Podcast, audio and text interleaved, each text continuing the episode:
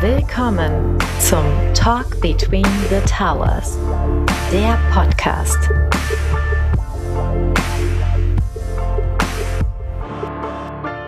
Herzlich willkommen zu einer neuen Ausgabe von unserem Talk Between the Towers. Wir begeben uns heute thematisch mal wieder in äh, das große Themenfeld Nachhaltigkeit. Das hatten wir hier auch schon ein paar Mal im Programm. Und äh, ja, da gibt es so das große Gebiet Klimawandel, wo, glaube ich, mittlerweile alle verstanden haben, dass da was passiert. Und äh, wenn man die Nachrichten aufmerksam schaut, dann lässt sich da wirklich nicht mehr leugnen, dass da auf der ganzen Welt äh, viel nicht so gut läuft und dass da was gemacht werden muss. Da sind aber immer sehr komplexe Zusammenhänge im Hintergrund mit ganz vielen Faktoren, die da reinspielen. Und wir wollen uns heute mal einen rauspicken, der aus unserer Sicht viel zu wenig Aufmerksamkeit bekommt, nämlich äh, der Faktor Artenvielfalt oder Biodiversität. Und äh, wenn man sich das mal so ein bisschen vor Augen führt oder aktuelle Zahlen wirklich anguckt, dann ist es tatsächlich so, dass ähm, mittlerweile 60 Prozent weniger Wirbeltiere auf der Erde leben als 1970. Das ist schon mal eine Ansage. 60 Prozent weniger. Und was äh, ich auch aus anderen Gesprächen schon mal mitgenommen hatte, so das Thema, wenn man mit dem Auto unterwegs ist, die äh, Frontscheibe und die Frontscheinwerfer sind lange nicht mehr so mit Insekten verklebt, wie das noch vor vielen Jahren war, wenn man da in Sommerurlaub gefahren ist. Und es ist tatsächlich so, dass es innerhalb von 30 Jahren einen Rückgang um 75 Prozent in dem Bereich gab. Also das ist auch nicht äh, ohne Grund so, dass die Scheibe da ein bisschen freier ist, was vielleicht gut ist, aber für die Artenvielfalt ist das natürlich katastrophal. Von daher wollen wir uns heute mal ein bisschen diesem Thema widmen und haben uns natürlich auch dazu einen prominenten Gast mit sehr viel Expertise hier dazu geholt. Aber bevor wir zu dem kommen, möchte ich hier meinen Co-Host erstmal introducen, denn wir haben neu, tadadada, den Fabian mit an Bord. Grüß dich, Fabian. Grüß dich, Dirk. Ja, der Fabian ist nicht umsonst äh, bei diesem Thema auch hier mit dabei. Ich kann mich erinnern, Fabian, wir haben, glaube ich, auch bei unserem Schwester-Podcast auch schon mal gemeinsam aufgenommen. Äh, den Anfängen genau. vom Impact Talk waren wir auch schon mal gemeinsam vom Mikro. Und äh, aus der Richtung kommst du ja auch. Also du bist Ideengeber ähm, für das Impact Festival, hast die ersten mitgemacht. Wir sind ja dieses Jahr zum dritten Mal mit dem Impact Festival am Start am 13. und 14. September. Und ein weiteres großes Herzensthema, was du äh, als Idee eingebracht gebracht und auch umgesetzt hast, ist äh, die Impact Solutions Plattform. Aber sag gerne mal noch ein paar Worte selbst zu dir.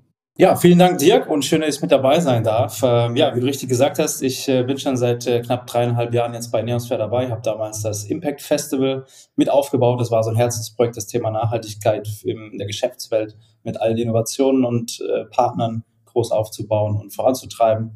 Und daraus sind bei uns bei Neosphere extrem viele neue Themen entstanden, die wir vor allem digital weitertreiben und im Bereich vom Venture Building und da bin ich äh, mit an Bord und äh, neben der Impact Solutions Plattform verschiedene andere Themen, über die ihr sicher schon mitbekommen habt oder noch werdet.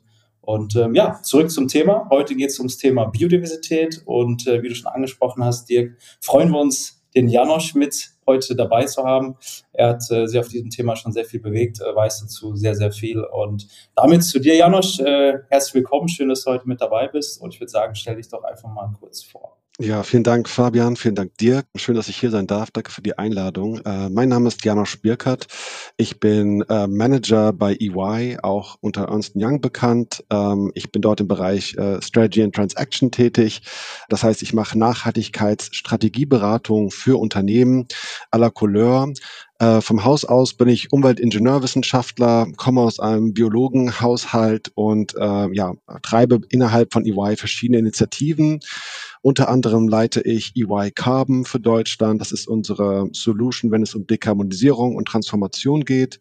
Gleichzeitig äh, pushe ich die Themen ähm, europaweit mit anderen Akteuren zum Thema Biodiversity, worunter auch Wasser fällt. Ähm, und äh, ich bin zudem äh, Gründer eines internen EY-Netzwerks, das global über 500 Mitglieder hat zum freiwilligen Kompensationsmarkt äh, und treibt da eben auch verschiedene Themen äh, rund um Article 6 und Co.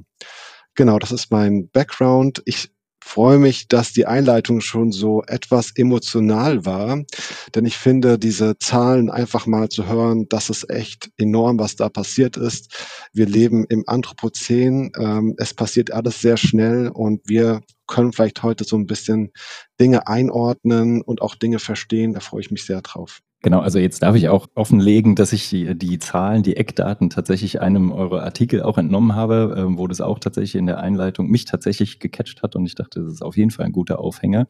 Janusz, magst du vielleicht mal sagen, was eigentlich alles zu Biodiversität gehört? Du hast eben schon im Nebensatz gesagt, Wasser gehört zum Beispiel auch dazu und das ist vielleicht gar nicht allen so bewusst. Genau, also ähm, die Biodiversitätskonvention der Vereinten Nationen oder auch kurz CBD bezeichnet die Vielfalt aller lebenden Organismen, Lebensräume und Ökosysteme auf dem Land, im Süßwasser, in den Ozeanen sowie in der Luft dazu zum Thema Biodiversität. Das bedeutet die Vielfalt unterschiedlicher Arten, aber auch die genetische Vielfalt, die Vielfalt von Biotopen und Ökosystemen und ihren Funktionen aber eben auch die Verhaltensweise von äh, entsprechenden Lebewesen und all das ist eben so ein bisschen, das kann man so sagen, unsere Lebensgrundlage, die man zusammenfasst unter dem großen Bereich Biodiversität.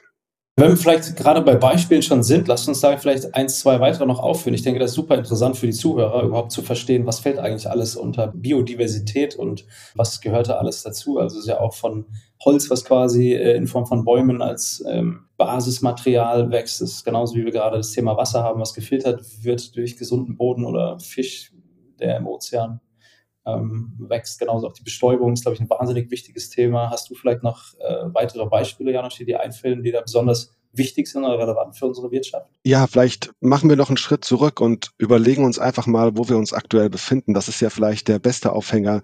Wir sind also aktuell in diesem System Erde ähm, lokalisiert. Das ist ein Planet, der im Universum schwebt. Wenn wir jetzt als Ingenieur oder als Mathematiker darauf gucken würden, würden wir sagen, das ist ein System, das ist eine Blackbox. Und wenn wir jetzt mal den Menschen weglassen würden, dann hätten wir dort ein über ja, lange, lange Zeit gewachsenes System, das sich aufeinander eingestellt hat, wo ähm, durch Niederschlag ähm, Süßwasser erzeugt wird, wo durch das Versetzen von Materialien eben nahrhafter Boden entsteht, äh, wo sich verschiedene ähm, Lebensformen über die Zeit hinweg an verschiedene klimatische äh, Begebenheiten angepasst hat. Und äh, das ist so ein bisschen der Zustand, den wir unter Biodiversität verstehen können. Also all das, was äh, gewachsen ist, was uns versorgt, äh, was uns im Endeffekt Grundlage bietet für unser Wirtschaften an sich.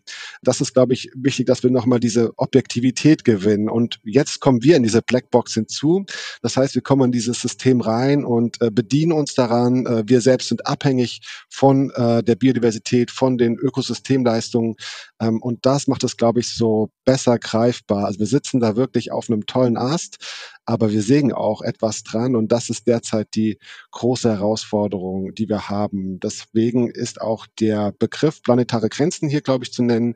Also wir bewegen uns im Erdsystem, in dieser Blackbox und um dieses System erhalten zu können, dafür gibt es Grenzen und äh, wir haben sie teilweise schon überschritten oder nähern uns gewissen Kipppunkten an.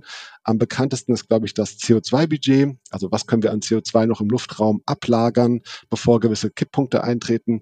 Und genauso gibt es das eben für marine ähm, Ökosysteme oder für, für Biodiversität und Natur- und Landnutzung.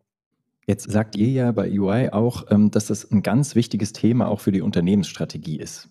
Wenn wir da den Blick jetzt mal drauf äh, richten, also klar, Biodiversität äh, haben wir, glaube ich, jetzt verstanden, ist ein super wichtiges Thema und wir haben da einen riesen Einfluss als Mensch drauf. Mhm. Was bedeutet das denn aber auch? Also du hast es schon so ein bisschen angedeutet, welche Risiken da jetzt entstehen, aber was ist denn genau so für die Wirtschaft, für ein Unternehmen der wichtige Fakt oder das Thema, warum man sich damit beschäftigen sollte? Ja, genau. Also ich glaube, wenn wir ähm, sozusagen diesen Anthropozän oder wirtschaftlichen Blick darauf haben, dann fangen wir vielleicht mal mit den, ähm, nochmal zurück zu den Ökosystemleistungen. Es gibt bereitstellende Leistungen, also Wasser und Holz. Es gibt regulierende Leistungen, also Ökosysteme, die Wasser filtern oder ähm, entsprechend ähm, Luft sauber machen. Wir haben kulturelle Leistungen, das ist klar, und wir haben auch unterstützende Leistungen, denken wir an unsere Erholung. Ähm, wenn wir jetzt auf die Wirtschaft schauen, du hast vorhin diese starke Zahl genannt, die Hälfte des globalen GDP hängt eigentlich von diesen Ökosystemleistungen ab. Früher hat man tatsächlich auch von Dienstleistungen gesprochen, das hat man so ein bisschen rausgekürzt, weil wir nicht die einzigen sind, die davon im Endeffekt profitieren. Ähm, aber genau darum geht es. So viele Produkte von uns, so viele Sachen, die wir im Alltag verwenden, sind erstmal, wenn sie Wirtschaftsgüter sind, Handelsgüter sind, äh, abhängig von diesen Ökosystemleistungen. Gleichzeitig gibt es auch Dinge, die wir nicht bezahlen Luft, sauberes Wasser, wobei bei Wasser kann man immer noch ein bisschen streiten, aber zumindest ist es da. Und ähm, das heißt, auch das, also es sind praktisch Kosten, die die Wirtschaft erstmal nicht trägt, sondern sie ähm, wir können alle damit gut wirtschaften, aber sie sind erstmal unbezahlt. Und die Frage ist eher, was passiert eigentlich, wenn wir diesen Bereich überschreiten? Also wenn wir diese Verfügbarkeit praktisch so ausreizen, dass sie uns am Ende wegbricht. Ähm, zwar ist das nicht global, schnell gesagt, aber kontextualisiert, punktuell äh, ist das sicherlich äh, möglich. Bestes Beispiel ist, glaube ich, ähm, wenn wir uns die Landwirtschaft anschauen oder Produkte, die ganz tief unten in der Wertschöpfungskette stehen, äh, zum Beispiel bei der Reifenproduktion ähm, oder auch eben bei der Nahrungsmittelproduktion. Da sehen wir, dass die Verfügbarkeit von Wasser, äh, dass gegebenenfalls der Ausfall von Wasser, also Dürren, ganz starken Impact auf unsere ähm, Wirtschaftlichkeit oder auf die Wirtschaftlichkeit haben. Vielleicht nochmal eine kurze Beleuchtung von dem Thema monetarer Wert oder wirtschaftliche ähm, Signifikanz. Ich glaube, da gab es verschiedene Studien, die auch das mal äh, versucht haben. Das ist natürlich sehr, sehr grob und sehr, sehr schwer zu beziffern. Aber quasi diese Leistungen ähm, mit einem monetären Wert zu bemessen. Es stellt sich auch immer die Frage, was passiert, wenn quasi diese Ökosystemdienstleistungen in einzelnen Fällen wegfallen? Was würde es kosten, die zu ersetzen? Zum Beispiel, ich glaube, das beste Beispiel ähm, diese, diese Roboter, Roboterbiene, die quasi selber äh, bestäubt, weil eben es nicht mehr genug Bienen oder Insekten gibt. Das klingt ja erstmal ähm, ganz witzig, ist aber sehr, sehr dramatisch, wenn man das mal sich vor Augen führt, was dort eigentlich für enorme ähm, Wirtschaftsleistungen, die uns kostenfrei, sag ich mal so, zur Verfügung stehen, dann wegfallen würden. Genau, es sind circa eine Billion US-Dollar pro Jahr, die durch Bestäuber ähm, praktisch aktiviert werden. Äh, wir haben das große Insektensterben schon angesprochen in der Einleitung. Ähm, und ja, grundsätzlich äh, bemisst man das, glaube ich, auf 42 Billionen US-Dollar jährlich, was eigentlich an Ökosystemleistung unser Wirtschaftssystem äh, trägt. Ähm, nun bleibt aber für uns die Frage offen, äh, wozu müssen wir eigentlich monetarisieren? Also müssen wir wirklich was monetarisieren, wovon wir eigentlich abhängig sind? Also muss man das wirklich in Wert setzen? Und ich glaube, das ähm, ist, wenn wir jetzt auf die Wirtschaft schauen, vor allem wichtig, wenn es um die Bemessung von Risiken geht. Äh, wir haben ja im Bereich Klima relativ ähm, toll die Etablierung von dem TCFD-Framework mitbekommen, also der Task Force for Climate-Related Financial Financial Disclosure, also die Offenlegung von klimawandelbedingten Risiken und Chancen. Da gab es dann physikalische Risiken und traditionelle, also Übergangsrisiken, die hier ähm, Unternehmen praktisch ja, offenlegen müssen. Wir kommen wahrscheinlich später dazu auch nochmal, um ein besseres Verständnis von den Risiken zu haben, die auf ihren eigenen Business Case wirken. Und genau da macht diese Inwertsetzung nämlich total Sinn. Denn wenn ich ähm, heute etwas investiere, äh, was gegebenenfalls diesen Risiken vermehrt ausgesetzt ist oder solche Risiken, die auf meinen eigenen Business Case wirken, sogar verstärkt, dann kann ich damit entsprechend ja Rückschlüsse ziehen, ob denn mein Investment eigentlich richtig gesteuert ist, welchen Impact ich denn eigentlich damit erziele. Ähm, und der sollte im besten Fall ja ein positiver sein. Und äh, genau um diese Offenlegung, diese Klärung, dieses Verständnis, darum geht es. Und da können eben diese Inwertsetzungen helfen. Ähm, also bei der, bei dem Erkenntnisgewinn, was könnte mir finanziell passieren, wo sie kritisch betrachtet werden können, ist, wenn man dafür aufkommt. Also wenn man sozusagen äh, für diese Leistung plötzlich einen Wert verlangt, ja, wie zum Beispiel für frische Luft oder sauberes Wasser. Da gibt es immer eine gewisse Diskrepanz. Wichtig für die aktuellen Wirtschaftsakteure ist vor allem zu verstehen, welches Risiko habe ich da eigentlich ähm, und wie kann ich damit umgehen. Jetzt ähm, bin ich auch in meiner Einleitung vorhin schon mal an dem Punkt vorbeigekommen, dass so Thema Klimaschutz und was sich da so tut, dass es äh, sehr präsent in den Medien ist. Warum glaubst du, hat der Schutz der Artenvielfalt irgendwie so ein, so ein äh, untergeordnetes Dasein? Ändert sich das äh, bald?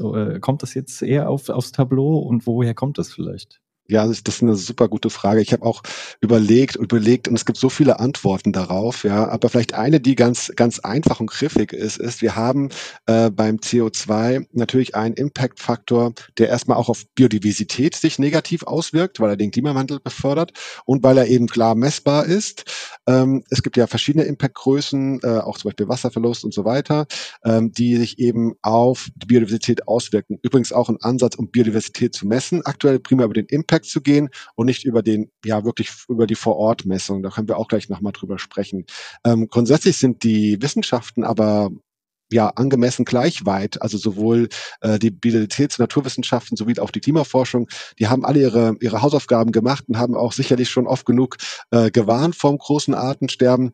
Ähm, ich denke mal, es ist eher die Umsetzbarkeit und auch die Vereinbarkeit auf dieser, auf diesen CO2-Äquivalenten, was wirklich einiges äh, vereinfacht.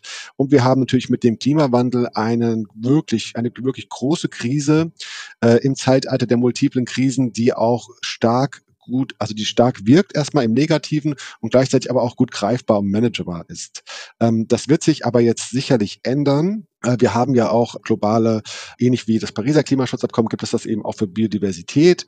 Das äh, Kunming Montreal Global äh, Biodiversity Framework ist so ein Outcome und ähm, das ist sicherlich das, worauf wir uns auch, ähm, sagen wir mal, so ein bisschen freuen dürfen, weil wir merken, es passiert was. Die Frage ist eher, wie passiert es und äh, wie schnell sind die Akteure?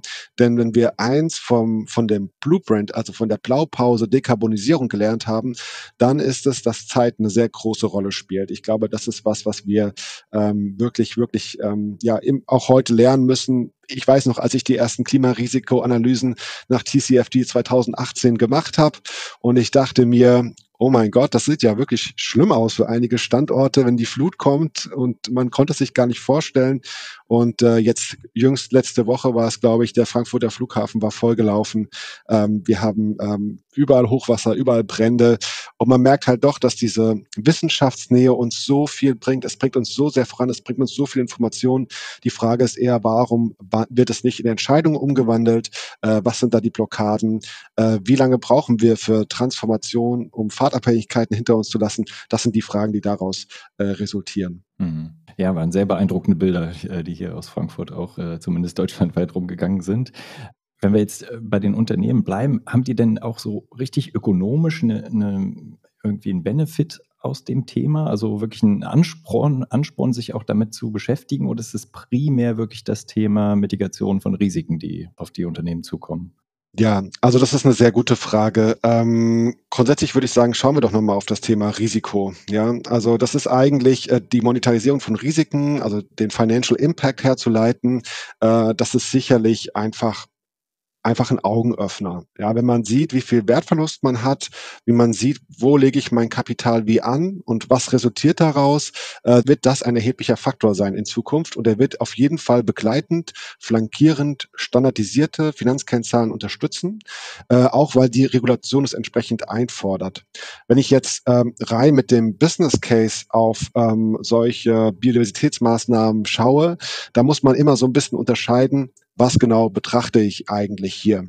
Ähm, es gibt zum Beispiel die Möglichkeit, ich nenne jetzt mal ein Beispiel, wo äh, Biodiversitätsschutzmaßnahmen positiv sich auf den Business Case auswirken können. Es ist zum Beispiel die artisanale Fischerei, also die äh, kleine Fischerei sozusagen, ähm, in Kombination mit Blue Carbon, also Mangrovenschutzprojekte, die dann auch zu Schutzgebieten werden, wo eben Fischnachwuchs sich besser reproduzieren kann.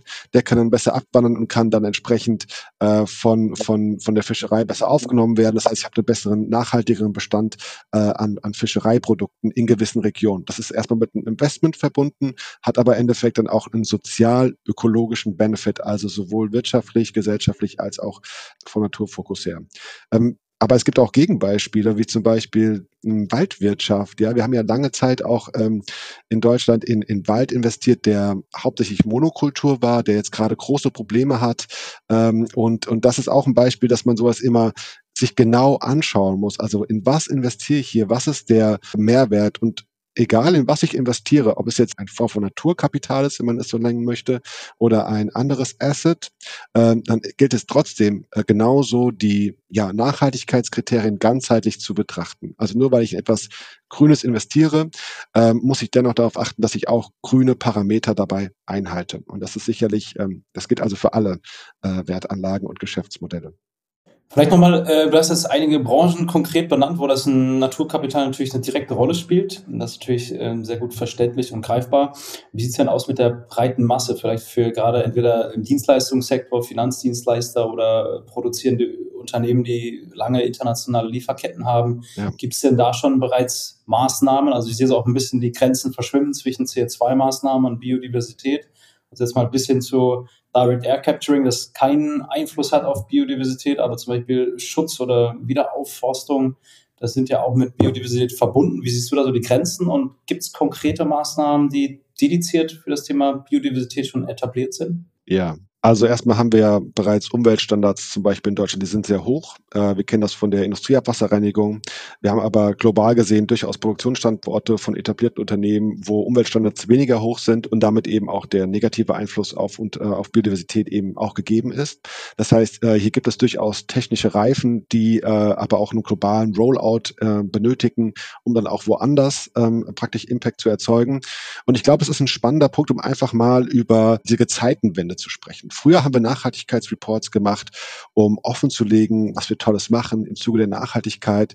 Äh, wir haben Ticking-the-Box-Informationen äh, reproduziert, also wie viel Tonnen CO2 habe ich. Was wir jetzt machen, das sind strategisch wichtige Dokumente. Wir wollen vorausschauend zeigen, dass wir Chancen und Risiken managen können. Das ist also was ganz anderes. Hier geht es um Finanzkennzahlen im Endeffekt, weil es einen Verschnitt geben wird, weil es einen finanziellen Einfluss geben wird. Und genau das braucht es auch, um diese, sage ich mal, low-hanging fruits in den Supply Chains besser aktivieren zu können. Also da ist schon relativ viel da. Man muss eben nur das Verständnis dafür haben, warum es wichtig ist. Dann vielleicht auch noch mal eine, eine wichtige Ergänzung wo meist, die meisten Unternehmen bereits äh, ihre Fortschritte machen, ist ja zum einen CO2 als Impact-Treiber, ja, negativer Impact-Treiber, aber auch zum Beispiel Wasser, weil Wasser eben auch in, in der Verknappung äh, durchaus äh, Versorgungsprobleme schaffen kann. Also das heißt, ich habe auch hier eine Monetarisierung des Risikos, dass hier wieder greift. Ähm, grundsätzlich, und ich glaube, das ist eigentlich der Appell, ähm, die meisten sind noch blind. Sie wissen eigentlich gar nicht, was in ihren Supply Chains vorherrscht. Sie können also noch gar nicht richtig handhaben, wie sie dieses, ja, diesen Fußabdruck am Ende reduzieren. Der ist ja ähnlich wie beim Klima auch für Scope 1, 2 und 3 aufgebaut. Äh, und dieser Scope 3 Bereich für das Thema Biodiversität, der ist ja beinahe nicht existent. Und, äh, und genau den gilt es erstmal zu aktivieren. Wir müssen hier also erstmal unsere Hausaufgaben machen und dann, ja, dann sehen wir bei einigen globalen Playern, die das auch schon ja, ausprobieren in Pilotprojekten, gibt es natürlich auch ähm, Net Zero Strategien, nicht nur fürs Klima, sondern eben auch für Wasser, eben auch für Biodiversität. Das heißt, dass sie im lokalen Kontext ähm, ja sozusagen Ökosysteme wieder äh, renaturieren.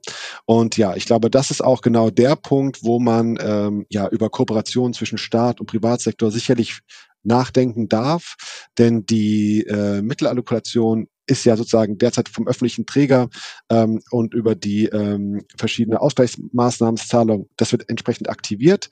Aber da ist ein größeres Interesse dahinter und das sehen wir auch auf, auf der ähm, politischen Ebene im Bund derzeit, dass da praktisch die Projekte auch zusammenfallen, um wirklich den Impact auch am Ende äh, steigern zu können. Und das ist sicherlich eine Chance. Janosch, du hast gesagt, eigentlich ist es schon relativ klar oder ziemlich klar, dass äh, Kennzahlen rund um Biodiversität sehr stark in Finanzkennzahlen auch eine Rolle spielen werden oder das heute auch schon tun. Ähm, warum ist es dann so, dass äh, die weltgrößten Vermögensverwalter das irgendwie noch nicht so auf dem Radar haben? Also es gibt da so auch eine, eine Größenordnung, 85 Prozent der 75 größten Vermögensverwalter hatten 2021 keinerlei Refer Referenzen auf den Schutz von Ökosystemen. Und äh, das ist ja dann irgendwie kontraproduktiv. Haben die sich jetzt ganz schnell äh, umgedreht und sind auf dem richtigen Pfad mittlerweile? Oder was können die eigentlich tun tatsächlich, um den Inhalt von Biodiversität zu fördern? Also, ne, wenn man an eine große Bank denkt. Also ich weiß von unserer Mutter, Fabian, die, diese ist da sehr aktiv und hält das Thema hoch. Aber was konkret können die denn eigentlich machen? Ja, genau. Also ich glaube, ähm, wir fangen einfach nochmal bei dem Moment Disclosure an. Und ich glaube, das ist in dem Bereich Biodiversität auch fair enough. Erstmal zu schauen, wo stehe ich eigentlich, äh, was, was bezahle ich hier eigentlich an negativem Einfluss. Ähm, denn nicht jeder Business Case äh, hat automatisch einen negativen finanziellen Impact, nur weil es gewissen ähm, Märkten schlecht geht. Nehmen wir zum Beispiel den Lebensmittelhandel. Es gibt ja viele große Akteure, die können in Zeiten von steigenden und, äh, Preisen und Verknappung auch Profite machen. Ähm, das heißt, man muss genau hinsehen, also was ist eigentlich genau der, der Reason uh, why, also warum sollte man sich bewegen. Ähm, die Regulation, zum Beispiel rund um die CSRD, äh, fördert das Ganze jetzt ja. Das heißt, es findet eine Offenlegung statt und im Zuge dieser Offenlegung, ähm, ja, sagen wir mal, wird sich auch das Verständnis oder die ähm, der, der Markt entsprechend ausrichten, weil es eben diese finanziellen Impact-Zahlen erzeugen wird. Ähm, wenn jetzt die globalen Player äh, noch nicht so weit sind, dann können wir auch von CO2 lernen. Äh, es gab damals ja das Montreal Pledge. Äh, das ist praktisch ein Zusammenschluss von verschiedenen Finanzakteuren gewesen zum Thema CO2, die sich so ein bisschen äh, freiwillig auf die Fahnen geschrieben haben, dass sie äh, diesen TCFD-Empfehlungen äh, folgen werden. Und das Ganze gibt es jetzt ja auch äh, für äh, Biodiversität, äh, Finance for Biodiversity Pledge, das sozusagen dem folgt. Und wenn wir uns anschauen, wie das bei CO2 gewirkt hat, ja, das war vor einiger, gar nicht so lange her, fünf Jahre, ähm, das das wird jetzt bei Biodiversität genauso sch schnell gehen. Und wir haben, das ist auch interessant, Akteure, die sich diesem ähm, Pledge sozusagen äh, widmen oder das äh, entsprechende Zeichen fordern, und das ist ganz interessant, von, ihren, von ihrem Portfolio. In der Regel auch Offenlegungsaktivitäten, meistens bis 2025, die sind, und das ist auch sehr interessant, ziemlich nah an der Regulation der CSRD. Jetzt muss man wissen, dass wir jüngst eine Veränderung der CSRD hatten, also nicht mehr alles ist verpflichtend, was da drin steht, äh, gar nicht äh, und schon gar nicht in dem Biodiversitätsstandard. Äh, zum Beispiel der Transitionsplan ist nicht mehr verpflichtend für Biodiversität. Wir wissen aber, und das ist auch die Empfehlung, äh, Leute, wenn ihr eure Baseline seht, fangt an, macht einen Transitionsplan. Es gibt bleibt einem gar nichts mehr anderes übrig. Das Thema ist zu groß, man kommt nicht mehr vorbei. Also selbst die Freiwilligkeit hier offen zu legen, ähm, ich denke, die wird sich hingehend auch verändern ähm, und zu einer, zu einer Gewilltheit, das offen zu legen. Parallel dazu sehen wir, dass wir in den ESG-Rating-Aktivitäten, zum Beispiel auch im CDP, der jetzt ja naturbasierte äh, oder Nature-Related Informations in den neuen Fragebögen mit integrieren wird, dass auch der ESG-Disclosure, also die freiwillige Offenlegung, neben der regulatorischen e äh, Offenlegung, da einfach die, ähm, die Ambition anhebt. Und ich denke, das wird auch zu einer starken Beschleunigung führen äh, im Umgang mit diesem Thema. Vielleicht nochmal eine ganz konkrete Frage zum Thema ähm, größte Finanzverwalter. Und dem Punkt ist ähm, Rendite und Artenschutz kombinierbar. Es gibt so exotische Rhino-Bonds, wo beispielsweise Artenvielfalt oder Populationswachstum direkt an Rendite geknüpft sind. Ich denke, das sind Einzelfälle oder Ausnahmen. Gibt es denn konkret Sachen, die dir einfallen in dem Bereich? Ja, genau. Also es ist, äh, finde ich, würde ich mit einem Jein beantworten, die Frage, äh, inwieweit äh, Rendite und Artenschutz kombinierbar ist und es wirklich stark von den Abhängigkeiten. Ja, also wenn ich verstehe, wie meine Dependencies, also meine Abhängigkeiten von Ökosystemleistungen sind, dann kann ich die natürlich auch entsprechend ähm, angehen äh, und dann auch sozusagen mal die Performance meines Business Cases verbessern oder ihn entsprechend anpassen. Äh, das ist sicherlich schon ähm, ein spannender Punkt. Ähm, man kann auch, und das ist auch eine wichtige Lehre vielleicht, äh, das vorausschauende Element hier auch nochmal äh, stärken. Also aktuell, wenn wir auf Rendite schauen, ist die ja oft kurzfristig. Das heißt, ähm, fünf Jahre im Voraus wird dann entsprechend die, der, der, der Finanzplan eingeloggt, äh, der Forecast gemacht. Und ähm, das ist zum Beispiel was für Unternehmen, die wirklich stark von diesen Gütern abhängig sind. Das ist sicherlich was, da muss ich die Zeitachse erhöhen. Also wie bekomme ich die Grundwasserneubildung in meinen Anbaugebieten gestärkt? Das passiert ja nicht von heute auf morgen morgen. Ähm, und, und, und das ist sicherlich was, wo Rendite positiv beeinflusst werden kann, aber eben nachhaltig und mit, einem, mit einer zeitlichen Komponente. Wir sprechen immer hier von Forward-Looking. Ähm, das ist sicherlich ein ganz, ganz wichtiger Punkt. Okay, lass uns vielleicht auch nochmal schauen, was Regulatorik betrifft. Also, Janusz, du hast es ja schon angedeutet, dass da die Hoffnung ist, dass schon noch ein bisschen was passiert. Und wenn wir auf die Regulierung von CO2-Thematiken zurückblicken, ist da ja tatsächlich auch, hat sich auch einiges bewegt und ist auf einem guten Wege. Wie ist es jetzt konkret im Bereich Biodiversity? Weil du sagtest, es gibt erste Zusammenschlüsse und Richtungen wie diesen Pledge. Ähm, aber das ist ja erstmal relativ stark an Freiwilligkeit gebunden und äh, dass da jemand schon die Erkenntnis hat, dass das ein wichtiges Thema ist. Darüber hinaus ähm, geht es sehr stark in Richtung äh, Transparenz, also das Reporting wird, äh, wird da aufgebaut, was natürlich äh, auf jeden Fall erstmal eine Grundlage ist, um herauszufinden, wo denn was im Argen liegt. Aber findest du, das geht weit genug oder brauchst du da noch mehr? Eine sehr gute Frage. Also vielleicht schauen wir noch mal kurz auf die CSRD die ja das Instrument der doppelten Materialität, also der doppelten Wesentlichkeit in sich trägt. Das können wir vielleicht für die, für die Zuhörerinnen und Zuhörer auch nochmal aufdröseln, weil das äh, finde ich auch einen interessanten Punkt. Also der ist mir jetzt auch schon öfter begegnet, aber vielleicht kannst du mit deinen Worten auch nochmal erklären, was dahinter steckt. Genau, die doppelte Materialität heißt zum einen, wie wirke ich auf zum Beispiel Ökosysteme, also auf Biodiversität, also was ist mein Impact auf Biodiversität und in der Rückkopplung, wie wirkt sich der Verlust zum Beispiel von Biodiversität oder welche Abhängigkeiten habe ich von Biodiversität, wirkt sich das auf meinen Business Case aus? Und äh, das ist, glaube ich, eine ganz entscheidende Komponente, denn mh, in der CSRD geht es darum zu verstehen, ist dieser diese Biodiversität wesentlich für mich. Und das ist eben nicht mehr nur durch meinen Impact, sondern eben auch von meinen Abhängigkeiten. Und da ähm, entstehen dann verschiedene Steuerungsgrößen, die man äh, entwickeln kann, um sich damit entsprechend zu stärken. Und diese Offenlegung ist äh, super spannend, ähm, weil, ja, wie soll ich das äh, umschreiben? Hier ist der Markt sozusagen oder die Regulation schon sehr anspruchsvoll. Äh, teilweise ist sozusagen das Erfassen dieser Dependencies noch gar nicht so weit. Die Daten, die Grundlagen stehen noch gar nicht zur Verfügung. Ähm, und hier haben wir arbeiten mit der Regel auch mit Top-Down-Daten. Ähm, das heißt, ähnlich wie beim CO2 wird es ja auch eine Entwicklung geben in der Datenqualität und damit eben auch mit der Wertigkeit der Information, die wir erzeugen. Und im Zuge dessen werden dann eben auch der Verschnitt mit den Finanzkennzahlen ähm, größere, größeren Einfall haben. Wenn jetzt die Frage ist, was wir brauchen, dann würde ich auch wieder auf äh, CO2 verweisen. Wir haben ja das Pariser Klimaschutzabkommen im CO2. Äh, Im Bereich Biodiversity gibt es den äh, Weltnaturvertrag. Und äh, die Hoffnung ist, dass das eben sukzessive nach, äh, nach Annahme eben in nationale Rechte übergeht und damit eben auch ähm, in, unseren, in unsere Regulation.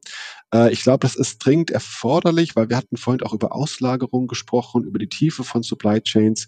Ähm, und da könnte eben eine solche globale Initiative auch helfen, das, das Ganze besser voranzutreiben. Äh, denn das Interesse aller ist ja, die Lieferketten resilient zu gestalten, äh, damit man auch wirklich stabile Lieferketten er, erzeugt. Äh, und das ist hier in dem Fall ja noch sehr stark ausgeblendet ähm, und da hoffe ich äh, sehr drauf. Grundsätzlich gilt es auch darum, die Subventionen abzubauen. Es gibt sehr viele äh, umweltschädliche Subventionen, immer noch äh, jedes Jahr, dass die in, äh, sukzessive zurückgehen. Ähm, es gibt ähm, die Aufforderung, ähm, ich glaube, es sind 30 Prozent der, der in, in einen naturnahen Zustand zurückzuversetzen, also zu renaturieren. Das ist auch ein Riesenmarkt. Äh, zum einen. Gleichzeitig ist auch eine Riesenchance für den Naturraum und das System Erde. Äh, und dann gibt es eben noch ähm, das 30-30-Ziel, das sogenannte, also dass ähm, 30 Prozent der Weltoberfläche geschützt wird. Das ist auch relativ ambitioniert, äh, aber das sind eben so globale Maßnahmen. Wenn die äh, von der ähm, vom, vom Weltnaturvertrag aus ähm, in die nationalen ähm, Regulationen einfließen, das wäre sicherlich ein, ein ganz großer Gewinn. Ja, das sind interessante Insights, die du mal gegeben hast. Ähm, genau, auf die 30 ähm, Prozent. Ich glaube, wir sind in Deutschland im einstelligen Bereich. Vielleicht weißt du das konkreter, Janusz, bei, ich glaube, irgendwie 7 Prozent oder so. Aber genau, gefährliches Halbwissen, was ich hier mitbringe. Ähm, vielleicht noch äh, zum Thema Regulatorik. Äh, direkt eine kreative Frage an dich, Janosch. Du bist ja sehr tief in dem Thema drin, hast einen sehr guten Überblick. Wenn du jetzt äh, freie Hand hättest, komplett auf deutscher oder europäischer Ebene über Gesetzgebung, Regulatorik, gäbst du irgendwie ein, zwei Themen, die du direkt umsetzen würdest oder die du persönlich einbringen würdest? Erstmal vielen Dank für die tolle Frage. Äh, ja, also ich würde, glaube ich, dort anfangen, wo wir einfach schnell Hebel bedienen können. Wir haben ja diese Impact-Faktoren, ähm, und ähm, ja, jetzt so aus, aus dem Handgelenk drei, drei spannende Maßnahmen.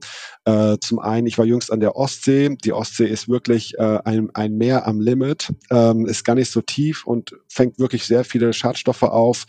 Ähm, und äh, ja, ein großer Treiber für den Artenverlust ist oder für Biodiversitätsverlust ist auch die Landwirtschaft. Und ich glaube, hier kann man eigentlich durch den Schutz der Gewässer, also zum Beispiel auch durch Randstreifen und Renaturierung, also Abstände zu den Eintragspotenzialen, Potenzialen, den diffusen Eintragspotenzialen von Landwirtschaft.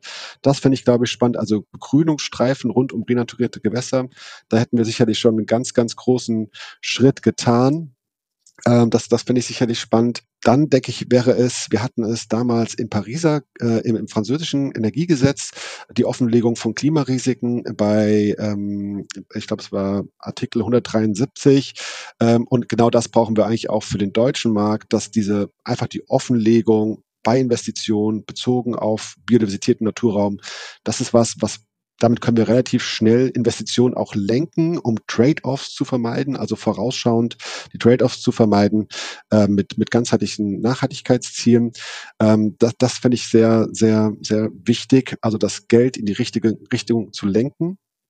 Ähm, und äh, eine letzte Maßnahme, wir haben ja ähm, äh, bei dem im Bereich Biodiversität wirklich ganz ganz viele Metriken. Also das Nature Capital Protocol gibt uns ganz verschiedene Accounting-Ansätze vor. Je nachdem, was für ein Vorhaben ich habe, kann ich also aus verschiedenen Greenhouse Gas Protocols, so wie wir es vom CO2 kennen, wählen. Ähm, und genau dafür braucht man Aufklärung. Wir müssen besser verstehen, wie gehe ich mit diesen Metriken um? Und aktuell äh, speisen sie sich meistens aus sogenannten Environmental Extended Input-Output Daten. Das heißt, es sind an Wirtschaftsdaten gekoppelte Emissionsfaktoren für Biodiversität, wenn man so möchte. Und da muss man eigentlich ran, denn wir haben ganz tolle also ich bin auch privat Ornithologe. Das heißt, wenn ich jetzt einen Vogel beobachte, dann kann ich sagen, okay, hier ist dieser Vogel, klasse. Was passiert mit dieser Information? Wo kommt die hin? Wie wird die eingespeist? Und wie kann das Unternehmen, das oben einen Top-Down-Ansatz wirft, also zum Beispiel, ich produziere 300 Milliarden Tonnen Baumwolle, was macht das mit meinem Impact? Diese zwei Sachen sind nicht verknüpft. Beim CO2 haben wir das Problem nicht, weil es einfach überall gleich ist.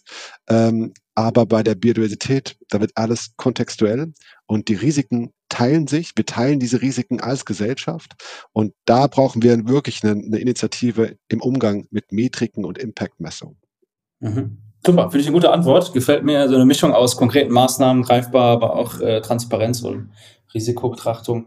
Ähm, beim Thema Metriken direkt nochmal eingehakt. Beim Thema Emissionen gibt es ja die ähm, CO2 ähm, die wird ja auch im Äquivalent für alle anderen Emissionen quasi gehandelt als, als die Währung und äh, immer in, in Tonne auch pro Euro gegengerechnet. Gibt es was ähnliches, was geplant ist? Du hattest jetzt schon von KPIs für Biodiversity gesprochen.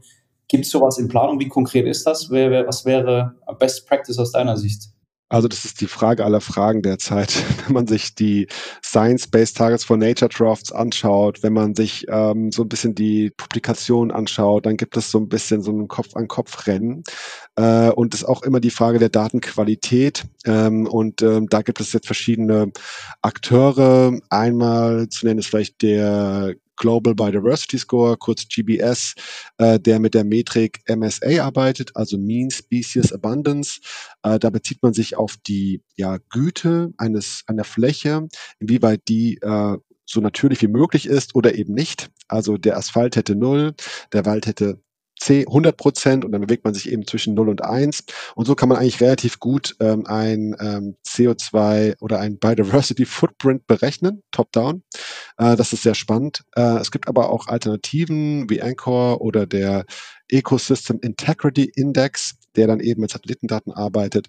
Und im besten Fall schafft man ähm, oder schaffen wir, äh, das machen wir auch, äh, für unsere Kunden die maßgeschneiderte Version. Weil am Ende geht es ja nicht darum, wie messe ich, ja, sondern auch, was mache ich mit der Information? Wie kann ich die steuern? Was soll mit der Mehrwert? Was bringt mir diese Information eigentlich? Wie kann ich damit Zielbilder herleiten? So ähnlich wie auch bei Science-Based Targets, also wissenschaftsbasierten Zielen, kann das eben auch bei Wasser, Contextual Water Targets oder bei Biodiversity gelingen. Und ähm, genau, diese Übersetzungsleistung, äh, die ist noch nicht final definiert und die wird auch nicht kommen, denn Biodiversity ist eben nicht nur ein CO2-Äquivalent, sondern wir haben hier ganz, ganz, ganz viele Werte, die miteinander verglichen und äh, die werden müssen und auch Berücksichtigung finden müssen. Ja, klingt sehr komplex, aber definitiv mehr als notwendig. Und da bin ich gespannt, wie sich das weiterentwickelt und freue mich auch, am Ball zu bleiben. Ähm, dann würden wir Richtung äh, Ende kommen und von meiner Seite schon mal die letzte Frage, auch direkt äh, mit persönlichem Bezug. Was gibt es denn für Einzelpersonen, um äh, den Artenschutz oder Naturschutz zu fördern? Wir setzen auch verschiedene Sachen schon um, selber bei Neosphere. Wir haben zusammen letztens als Team-Event ein Bienenhotel gebaut. In Frankfurt sind wir auch gezwungenermaßen jetzt, dürfen wir keine Kiesvorgärten mehr, Gärten mehr umsetzen, aus Grund von Flächenversiegelung und Artenschutz. Aber ich denke, das ist ein Tropfen auf einen heißen Stein. Gibt es von dir noch Tipps, wie man da sich engagieren kann? Ja, also ich glaube, ganz wichtig ist erstmal lernen. Also lernt über Naturraum, über gesellschaftliche Naturverhältnisse, äh, geht in die großen Vereine, in die NGOs. Ähm, ich glaube, das ist wichtig. Natur braucht eine Lobby. Wir haben heute noch nicht über Rechte und Natur gesprochen. Das ist auch was Wichtiges.